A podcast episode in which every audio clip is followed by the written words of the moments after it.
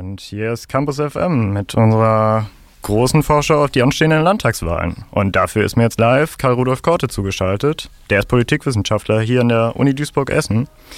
Ähm, danke erstmal, Professor Korte, dass Sie sich die Zeit nehmen. Ja, gerne. Und, Mach gerne mit. Oh, und ich würde gerne direkt mal reinstarten mit der Frage, welche Rückschlüsse die Landtagswahl hier in NRW auf den Bund zulassen würde. Also einwohnerreichstes Bundesland, wie wichtig ist da ein Sieg für die SPD oder CDU? Super wichtig weil das wie so ein großer Preis, eine große Konstellation ist für Berlin. Die Berliner Republik war nie unbeeindruckt von Düsseldorf, weil es die Größe ist und auch die Qualität, weil es ein sehr interessantes Abbild der verkleinerten Bundesrepublik ist und das im Prinzip als ein Ampeltest auch zu werten ist. Ja, genau. Das äh, nicht ohne Grund heißt die, äh, die Wahl auch teilweise die kleine Bundestagswahl. Einen ganz markanten Einfluss hat ja mit Sicherheit auch die aktuelle Situation um den Ukraine-Krieg oder die Ukraine-Krise auf die Wahl. Stichwort hohe Inflation, Warenknappheit, aber auch Waffenlieferung. Ähm, sind die Wahlen oder sind die auch für die Wahlen jetzt von Bedeutung, obwohl das ja theoretisch zumindest keine landespolitischen Themen sind? Das ist sehr bedeutend und zwar eher indirekt. Wählen im Schatten der Krisen, der Vielfachkrisen, Klima, Umwelt, Pandemie, jetzt der Krieg, die nicht nacheinander kommen, sondern verschränkt sind, beeinflusst natürlich das Themenrepertoire im Sinne von Angstmanagement und durchaus auch die Typenauswahl, wen wir uns wünschen, der vielleicht mit Zukunftsproblemen, die auf uns zukommen oder jetzt die Krise bestimmen, besser umgehen kann. Also es ist kein Zufall, dass solche Energiesicherheitsfragen, äh, Verteuerungsfragen grundsätzlicher Art ganz oben anstehen, weil das natürlich mit der unmittelbaren Kriegskonsequenz zusammenhängt. Okay, davon mal, mal ganz ab von der Ukraine-Krise. Ähm, in Baden-Württemberg wurde ja vor kurzem entschieden, dass äh, Jugendliche zukünftig auch ab äh, 16 den Landtag wählen dürfen. Hier in NRW gilt das bisher nur für Kommunalwahlen. Wie realistisch äh, schätzen Sie es ein, dass eine Ausweitung auch auf den Landtag äh, passieren wird? Das ist realistisch, weil äh, doch viele Landtage das jetzt nach und nach gemacht haben und äh, die letzten Wahlen zeigen in einigen Landesverbänden äh, oder in einigen Landtagen, dass das zum Thema der Koalitionsvereinbarung gemacht worden ist. Ich sehe also diesmal klarere Chancen, dass in dieser Legislaturperiode sich umsetzen lässt. Von der bisherigen Herangehensweise vermutlich eher mit einer SPD als mit einer CDU-Regierung, aber das schließe ich nicht aus, dass man sich diesen Tendenzen auch von Seiten der CDU nicht widersetzt. In Ordnung. Ähm, über die Rolle junger Menschen in der Politik wollen wir gleich auch noch weiter ein bisschen sprechen mit Ihnen, Karl Rudolf Korte. Ähm, nach diesem Song hier geht's weiter. Campus FM. Hier ist immer noch Campus FM und mir immer noch zugeschaltet ist Karl Rudolf Korte. Vorhin haben wir ja schon über die Wahlen bzw. Wahlrecht ab 16 gesprochen. Ähm, wie ist denn Ihre Einschätzung? Brauchen wir mehr junge Menschen im Landtag und wie realistisch ist es überhaupt bei einer alternden Bevölkerung?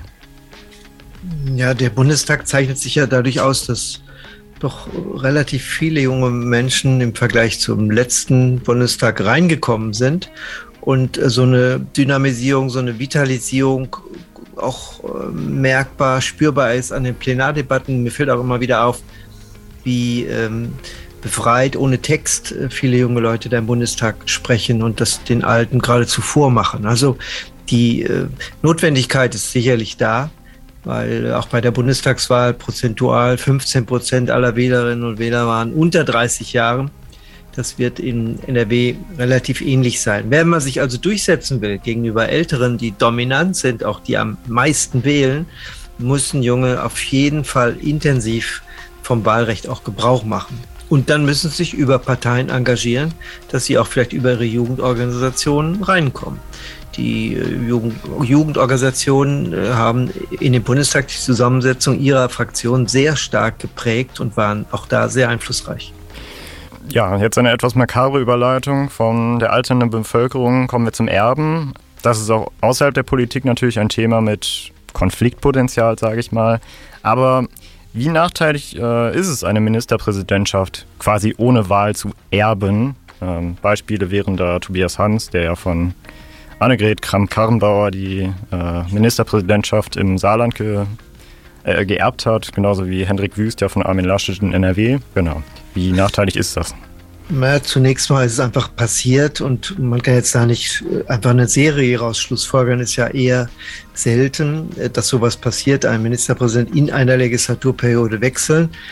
Äh, oft wird es gemacht, wenn überhaupt, weil man dem Nachfolger noch eine Chance geben will, sich bekannt zu machen. Und wenn also der Ministerpräsident oder die Ministerpräsidentin langfristig plant, abzutreten, das ist eigentlich das Modell.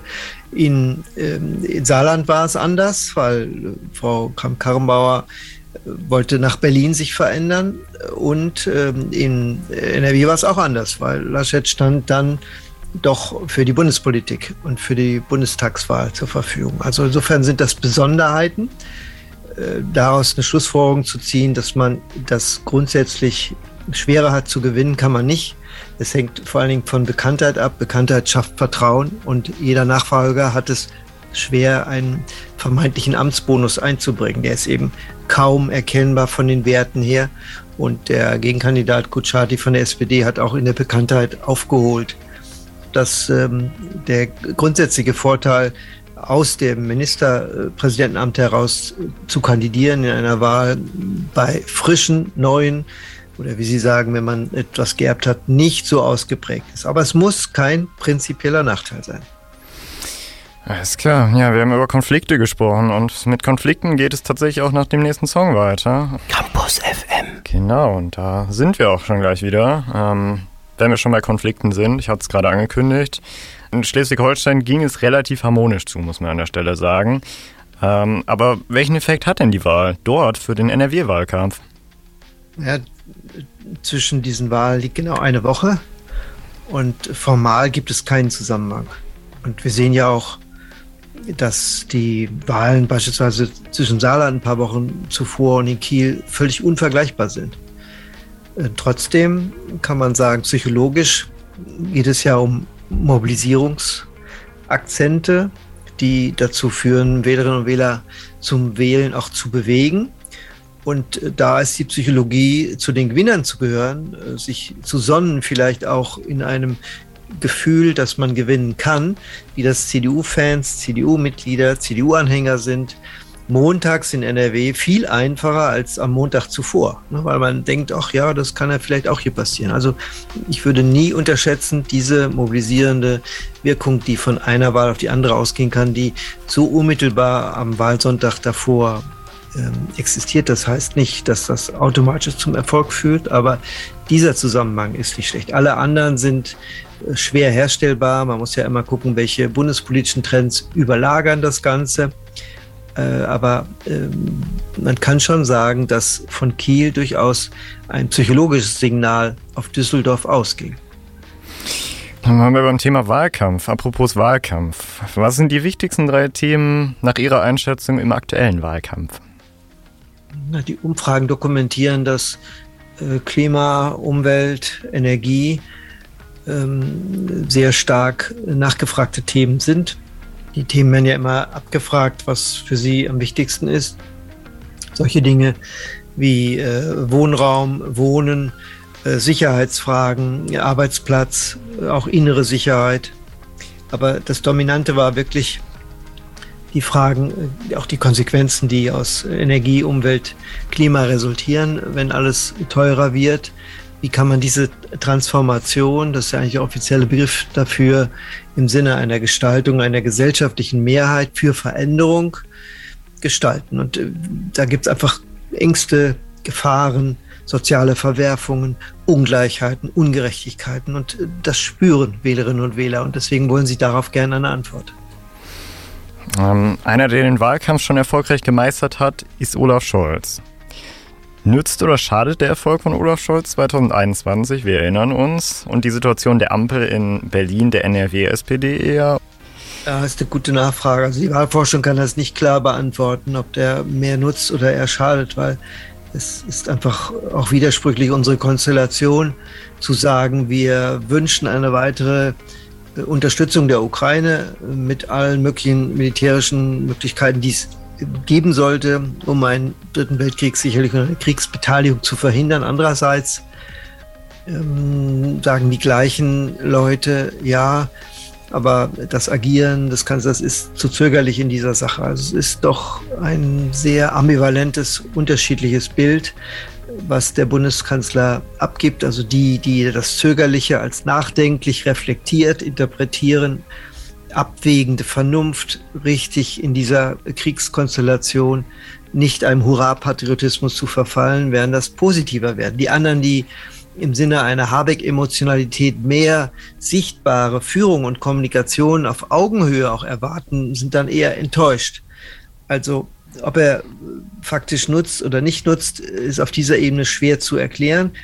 Dass die CDU, dass die SPD sich mit ihm schmückt, ist doch klar. Wenn der Kanzler kommt, äh, Herr Kuchati hat nicht ohne Grund darauf verwiesen, dann kann man natürlich das eine oder andere auch einfacher mit Anrufen in Berlin erledigen äh, wenngleich der Bundesrat ja noch nicht äh, SPD dominiert ist, sodass es auch da Schwierigkeiten gibt, bei doppelter Gesetzgebungsnotwendigkeit Bundestag und Bundesrat das einfach durchzusetzen. Aber sich damit zu schmücken, ist legitim, hätte jeder andere gemacht. Aber ähm, der Vorteil ist, glaube ich, sehr überschaubar. In Ordnung. Ähm, soweit zur Bundesregierung. Mit unserer Bundesregierung geht es auch nach der Werbung weiter. Nein, natürlich nicht. Spaß beiseite. Jetzt folgt erstmal wieder Musik und Danach habe ich meine letzten Fragen an Sie. Campus FM. Wir waren stehen geblieben beim, bei der Regierung Scholz und ähm, wie diese handelt. Und dann starte ich auch gleich mit meiner nächsten Frage. Und die lautet, wie sehr fällt das Handeln oder Nichthandeln der Regierung Scholz in der Ukraine-Krise? Ja, wie sehr fällt das den SPD-WahlkämpferInnen, sage ich mal, auf die Füße in Nordrhein-Westfalen? Da gibt es ja zwei verschiedene Blickrichtungen drauf. Das eine äh, hat, ist sicher auch darin dokumentiert, dass es durchaus auch äh, pazifistisch grundierte äh, Schreiben gab, dass man das grundsätzlich ablehnt, überhaupt sich einzubringen.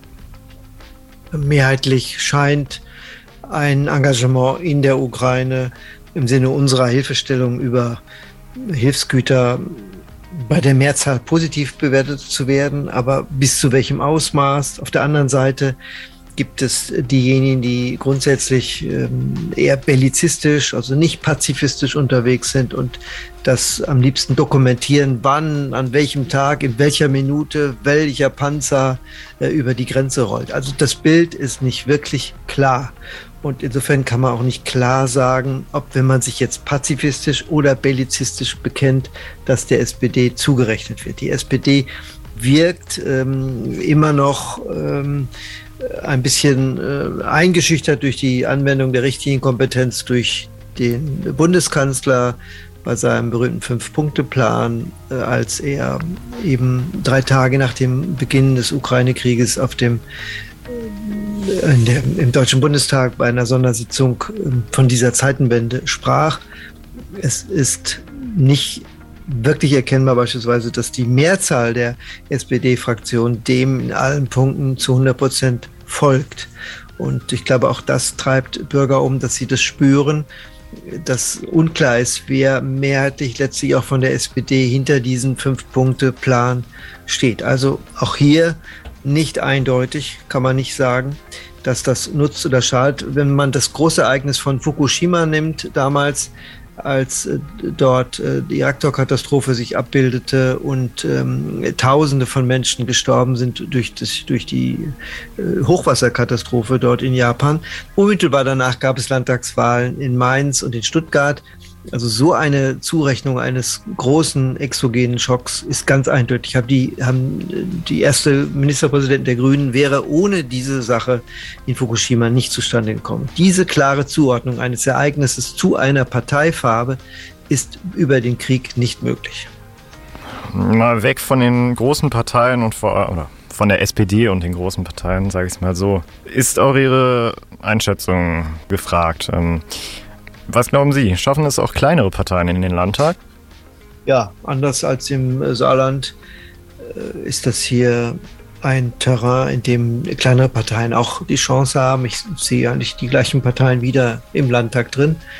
Äh, mittelgroß ja vermutlich, mittelgroß bis groß äh, die, die Grünen, die FDP vermutlich kleiner. Und die Linke wird es nicht schaffen äh, und die AfD, ja, könnte sein, dass sie auch wieder reinkommt, aber da ist natürlich auch die Konsequenz von Kiel, dass es auch hier vielleicht mal ein Serienende gibt. Die Wahrscheinlichkeit von den Umfragen im Moment sieht so aus, dass sie es schaffen wird. Sie wurde höher gehandelt als in Kiel. Aber äh, deswegen sehe ich von der reinen Zusammensetzung des Landtags, was die Parteifarben anbelangt, eigentlich keine Unterschiedlichkeit. Dann bleibt mir an der Stelle nur noch zu sagen, danke für die Beantwortung meiner Fragen an Sie, Professor Korte, und ja. vor allem danke für Ihre Zeit. Ja. Ich heiße gerne. Sie selbstverständlich zu einer der nächsten Wahl- oder Politiksendungen beim Campusradio hier, Campus FM, willkommen und Klar, ja. ist ja unser gemeinsames äh, Campusradio. Insofern äh, wünsche ich Ihnen auch weiterhin viel Erfolg. Genau, vielen Dank und äh, ja, viel Erfolg bei allem, was Sie noch so heute tun. Äh, genau. Ja, und wählen gehen, ne? Wählen gehen, der Aufruf äh, steht auf jeden Fall auch äh, noch auf unserer Agenda. Der wird bestimmt heute Abend auch nochmal kommen. Wir haben ja auch einen Wahlkämpfer hier. Gut. Genau. Okay. Das wäre es erstmal soweit von meiner Seite. Ich wünsche Ihnen einen schönen Abend. Ja, danke Ihnen auch. Danke. Tschüss. Ciao.